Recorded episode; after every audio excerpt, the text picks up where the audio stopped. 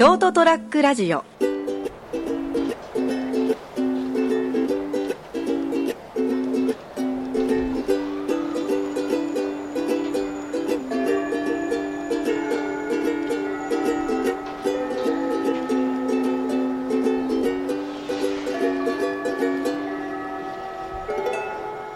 3月8日火曜日そりゃもう飛べるはず。さあ皆さんこんにちは、えー、金蔵でございます皆様いかがお過ごしでございましょうか、えー、さあ本日もですね、はいえーつまらない話をですねはい。お届けしたいと思っておりますあの、謙遜、ご謙遜をまたまた。いやいやとんでもございません、えー、お相手は、えー、この方でございます成田です。よろしくお願いします。よろしくどうぞはい。えー私ですね、まあ趣味でウクレレをやってるということでですね、ですねまあこのオープニングもねあの私弾かせていただいておりますけど、まあちなみにオープニングの曲はですね、クレイジー G という曲でですねえーバカな親父という曲でございましてね、そういう。意味じゃないですよ。嘘かよ。あーあ G コードで始まるあの曲ということで、あの、えージェイク島袋、はいえーさんと言いましょうか、あのまあ、ウクレレの貴公子と言われておりますね、はいはい。えー日系のジェイク玉袋さんのですね曲でございまして、島袋さん島袋さんですね。バカにしてんのか。あーあいや、僕は尊敬してます。あそそういえばね、あの、はいあのーハーブ太田さんっていうウクレレの巨匠がいるんですけども、ハーブ太田さん、はい。ハーブ。ハーブ太さん。うんはいハーブ太田さん、はい。ええ。この方のですね、うん。奥さんが熊本の人だったって僕知らなかったんですね。この間知ったんですけども、うんまあ、ウクレレが好きな人はおーって思うような情報だったんじゃないでしょうかね。えー、そのウクレレうん。はやっぱりその業界って変ですけども、ねえ。そのウクレレを弾いて、うん。その音楽活動をされてる方、楽器をメインに、うんうんうん。やっぱそんな多いんですか？いらっしゃいますよね。でウクレレってさ、うん。結構日本でも何回かブーム来てるんですよね。あですね。はい。うん、なんか、まあ。俺も持ってるぐらいだからな。そうそうそう持ってらっしゃるんでですね、あれはウクレレじゃないけどね。え？え？あでもウクレレですよ。だけど、ちょっと、まあ、なんちゃってのおもちゃっぽいやつはいはいはい。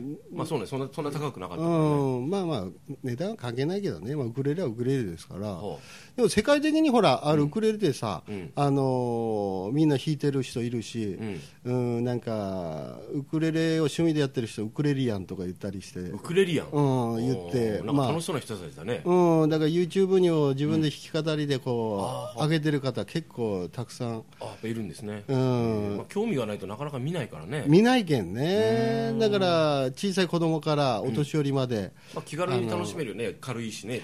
楽器ちっちゃいから。結局ね、俺、そこだと思うのよね、僕もギターとか弾くんですけども、大丈夫？うん、ごめんなさい。あのーちものすごくギターに比べて小さいから、うんギター弾こうと思ったら、うん結構なんか、あのー心構えっていうか、よし、よし弾くぞとまあ、。人、人抱えして人ね抱えしてね、うんうんあのよし弾くぞという、よし弾くぞさんですよし弾くぞさんですそれで。は、歌は。はい。避けよみたいな じゃなくて、はいやっぱりそそれぐらいなんかねちょっとあの気合がエネルギーがいるわけですよ、ね、なるほど、なるほど。ただウクレレって言ったらもうすごくち、皆さんご存知のようにちっちゃいからうん。極端な話トイレの中でも、うん。そのベッドの中でも、うん。なんか適当にさ、うん。まあ、曲知らなくていいかつらまびけるというか、そうそう。軽くコードを押さえて、じゃんじゃんじゃん。そうそうそうそう、ね。なんかポロンポロンできちゃうところおが酒飲みながらとか、それでも。うん、そうそうそうそうそうそう、うんうん。いうので、うん。あるからとっつきやすいのよね、多分ね、それがあるからやっぱみんなやってんじゃないかななんて、あの代表曲って言って変ですけど、ウクレレといえばこの曲みたいなのあるんですかね？なウクレレ。で、ウクレレやっぱほら、あのなんていうの、ハワイの民族楽器だったあので、あ、もともとがですね。うん、だから、まあ、ハワイアンミュージックとかが、またなんかそのイメージだよね、もうもうすごい古いところで言うとね。ねえ、うんアロハオエとか、みんな知ってるでしょ、うん。はいはいはい。アロハオエとかね。はいはいはいはとか、やっぱさっきでしてたそのハーブ太田さんのいはい。うん。「スターダスト」なんかいう曲はもうすごくいい曲ですか？いい曲ですよね。うん。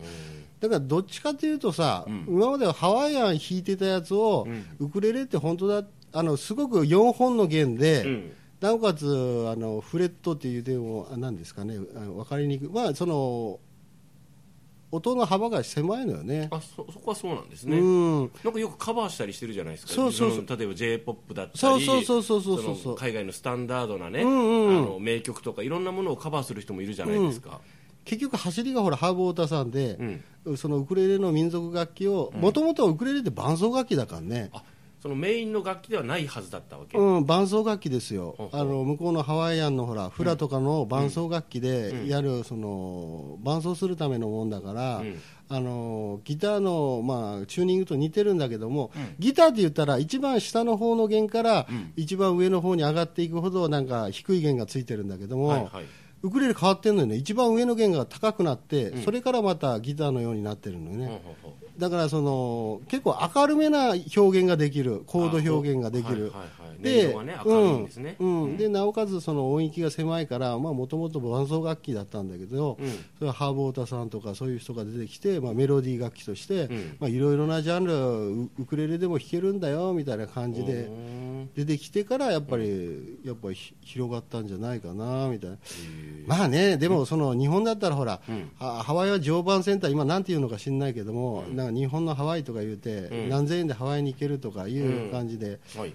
ああいったものがほら入り出して、なアミューズメントスペースじゃないけども、はからやっぱりみんななんかウクレレってやってみようかなみたいな。ハワイはなんかほのぼとほのぼのとしていいなみたいな。あフラダンスとかも結構趣味でしてる人多いですよね。ねフラとかね。ね。うん。もっと若い人にやってほしいんだけどね。おばちゃんが多いからね、うん、まあ そのまあそれはどうでもいいんだけども、はいはい。まあ、そういったところでですね、うん。ウクレレやってたんだけども何話すのかなと思ったら、うん。ね。うん。実はさ、うん。まあ、話を短めにするとは弦弦あるじゃないですか。ウクレレの弦ね。はい、うん。はい。ウクレレの弦ってもともとはこうなんかガット弦って言って、はい。あのギターの弦とかと一一緒で、うん。動物のちょ小腸でこう寄ってから乾燥して寄ってから作ってたのねあ一番最初の方はよ。あ、最初の方ね、うん。はい。でな始まりはね、うん、でその後にナイロンとか出てきたから、うんでナイロン弦張ったり、うん。でギターだったらスチール弦張ったりしてたんだけども、うん。その後、まあふあのナイロンの次になんかフロロカーボンとかいうのが出てきて、これね、うん。あのさあのびっくりしたのが、はい。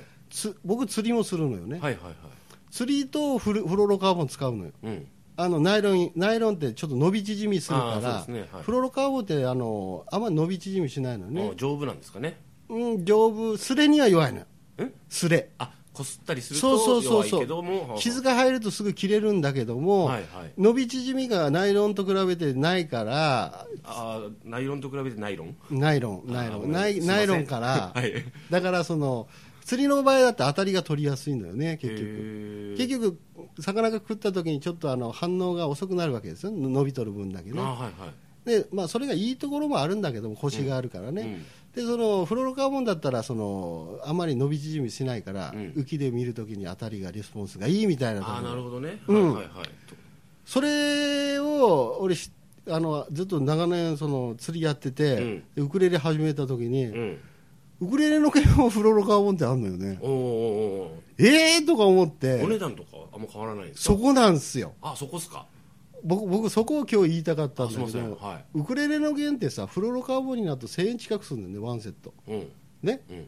で中さにするとさ、うん。4本まとめた場合さ、うん。どうだろう？1メーターもいらないのね、まあ、1メーターちょっとぐらいで済むのよね、うん。まあ、1メーターちょっとのフロロカーボンの糸を、うん。まあ、4等分してうん。貼ればうん。それで済むんだけども、うん。それが1000円ぐらいするんだよね、あうん、それが、うん。釣り糸になると、うん。ね。うん例えば50メーター巻きとか20メーター巻きで、うん。まあまあ、50メーターっていうのは極端だけど、うん。まあ、10メーター、20メーターそれぐらいで、ん。1000円ぐらいなんでうんうんうん えれ違いじゃねえかよと、うん。うんなんでウクレレの弦ってなったばっかりにその値段上が上がるのかよっていうところがあって、あやっぱり考えてる人は一緒だね、ネット見てたら、うん。釣り糸をうんうんウクレレの弦に俺も思ったもん。思ったでしょ、うんしてる人いるんだよね。できるわけでしょ？要するに同じ素材である程度の長さと太さが合えば。うん、そうそうそうそうそうそう、だから太さはほら、うん。それがさ、問題があってさ、その太さなのよね、は4本とも弦が太さが違うから、うん。4種類買わなきゃいけないじゃん、今度。あうんうん。だから4倍でしょ、うん。仮に1000円だとしたら4000円分買わなきゃいけないでしょ、うんで何十メーターもあるから、うん。ウクレレの弦ってさ、加山雄三が言ってたんだけども、はいはい。ウクレレの弦ってあの人もかあの上手だから、はいはい。ウクレレの弦ってさ、うん。あのー交換時期いつぐらいですかっていやそれは切れた時だよと。まあそうだね、うん、いう感じで、極端な話そんな感じなんですね。あんま切れないんだ。切れないし、うん。そのまま使っててもいいから、うん。そんな買えないのよね。うんっていうことは？ということは、4000円も出して、うん。そんなたくさんね、うん。何回も変えられる用を取ってさ、うん。そこまでやるかっていう話になるわけよね。あうん、だから、それは僕もやんないな、みたあいな。結局じゃあ普通にウクレレ用の弦です買っちゃうのよ。よって売ってるのがコストがいいたよかったりする。で買うわけでしょ、うん、まあまあ、そのね、みまあ、最終的にはね、うんだからウクレレの弦ってそう相当あれ儲かってんじゃねえかなと思ってんだよね。でもさ儲かるも何ももともとそのウクレレをやってその弦を買う人っていうマーケットがさほども大きちろくないでしょ？んそうだよ、もちろんあの釣りに比べたら少ないと思うけども、うん。でも結構いるぜ、ウクレレやってる人、世界的にみんなさ、でもそのその商品を流通させてる人がどれだけ儲けれるかっていうと、結局結局ちょうどいい長さのウクレレの弦ですよっていう値段を届けてくれてくれてるんだから、うん。まあそこなんだろうね。高えって言っちゃダメなんじゃない？ちょうどいいのありがとうって感謝すべきでしょ。ああいやでも高いなって俺いつも思ってる そこはね。まあそこはコストだと思ってやめ諦めるしかないんじゃない？それかグループで購入すればいいじゃん。あその釣り糸のカーボそのなんとかカーボンのやつをうん。10人ぐらいでみんなで買えばいいじゃんだからさ俺これ商売なんじゃないかなと思ってたのね。だ何が？から大量に釣り糸買ってきてさ、うん。ちょき今言ったようにちょきちょき切ってさ、うん。オークションで売ろうかなと。ああね。うん。やってる人いるもんね。いるじゃん。いるじゃねえかよ。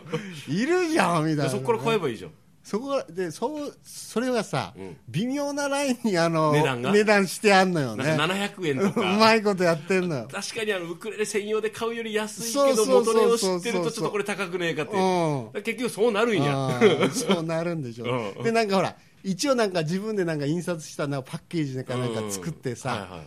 まあそれに入れてるんだろうけども、だからそれも見てたら、まあ、な微妙なところだから、結局僕買ったことないそれ買ったことないからどんな、どれぐらいいいものか知んないけども、ん。使えるもんか知んないけど、ん。結構買ってる人いるんだよね、そういうことでしょ？うん。でもそれもねなんかやりだすと例えば金ちゃんがじゃあね、あの金蔵印のウクレレ弦セットとか言って売り出すとするじゃん、うん。ただ結局、それよりじゃあちょっと安くしましょうとうんするとするじゃん、うんするともっと誰別の誰かがもっと安くして出すよ。ああそうなんだよね。だからもう普通に売ってるのを買う。あそれが一番いい。いいね。うん。あ素直にね、ん。うん。なんでもそのそういう考え方したらやっぱりなんか面倒くさくなるね。最終的にそこかよ。面倒くさいね。はい。まあというところでですね今日ウクレレのことに関してちょっとアルガルトということでお送りしてみました、はい。それではまた来週。